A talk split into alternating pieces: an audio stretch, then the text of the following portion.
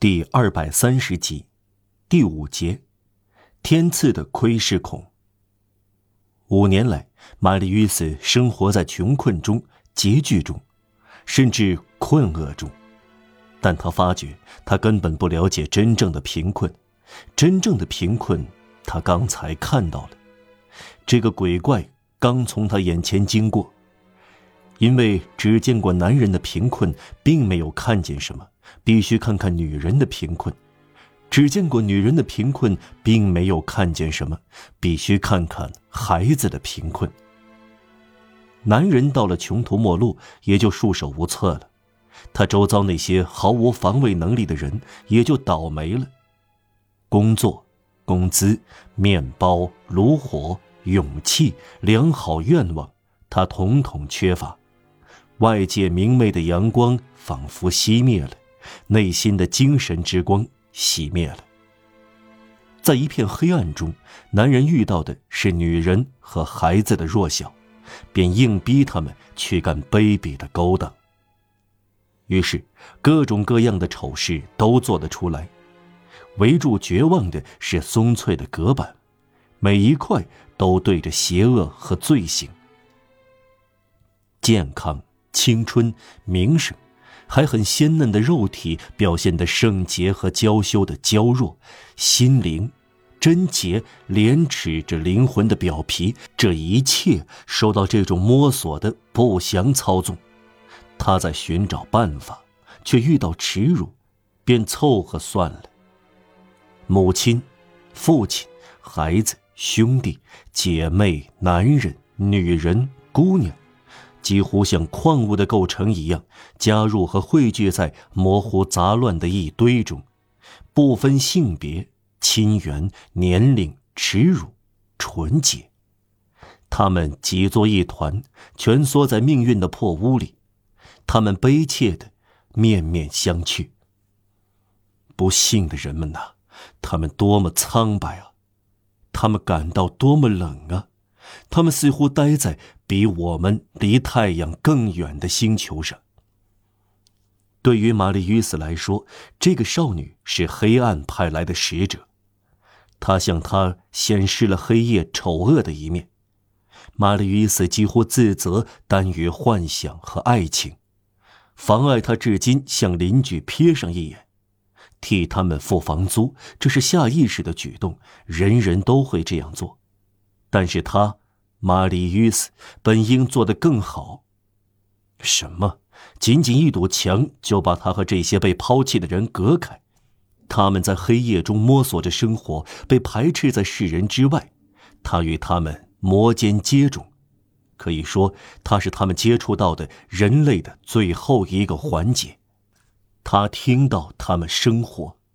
或者说的确切些，听到他们在自己身边苟延残喘，他却根本没有留意到。每天在同一时刻，透过墙壁，他听到他们走动来来去去，说话，却没有侧耳细听。他们的话里有呻吟，他置若罔闻。他的思想在别的地方，他的梦想。想着达不到的光芒，虚无缥缈的爱情，痴心妄想。而有的人同样信仰耶稣基督的兄弟，在人民中的兄弟，却在他身边奄奄一息，白白的死去，造成他们的苦难，甚至他也有份，而且是他加剧了。因为他们要是有别的邻居，不做非分之想，更加细小的邻居，一个普通的有恻隐之心的人，他们的贫困显然会受到注意，他们困苦的迹象就会被人看到。也许他们早就得到接济，脱离苦境。无疑，他们显得道德败坏、堕落、可比，甚至可恶。但他们人数不多，倒下而没有失去尊严。况且，不幸的人和无耻之徒到了某一点就混同起来，结合成一个词，不可避免的一个词，就是卑贱的人。是谁的错误？再说，堕落越深，同情不应该越大吗？有时，玛丽·与斯同所有心灵真正耿直的人一样，也要自我教育，责己更严。他一面教育自己，一面注视把他和荣德雷特一家隔开的墙壁，好似能让他同情的目光穿越板壁，捂热这些不幸的人。板壁很薄。抹了一层灰泥，由木板和小梁支撑起来。下文就会看到能让人完全听清说话的声音。只有沉思默想的玛丽·与斯才没有发觉。无论荣德雷特家那边，还是玛丽·与斯这边的墙上，都没有贴上壁纸，看得见光秃秃的粗糙的墙面。玛丽·与斯几乎没有意识到这些。他在审查这块板壁，有时沉思也像思想那样，在查看、观察和审视。突然，他站了起来。他刚刚注意到上方靠近天花板有一个三角形的窟窿，是三块木板之间留下的空隙。本该堵住这个窟窿的灰泥脱落了。只要踏上五斗柜，可以从这个缺口看到荣特雷特家的陋室。怜悯也有，而且应该有好奇心。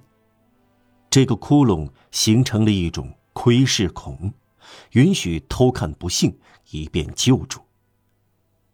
让我们看看这家人的情况。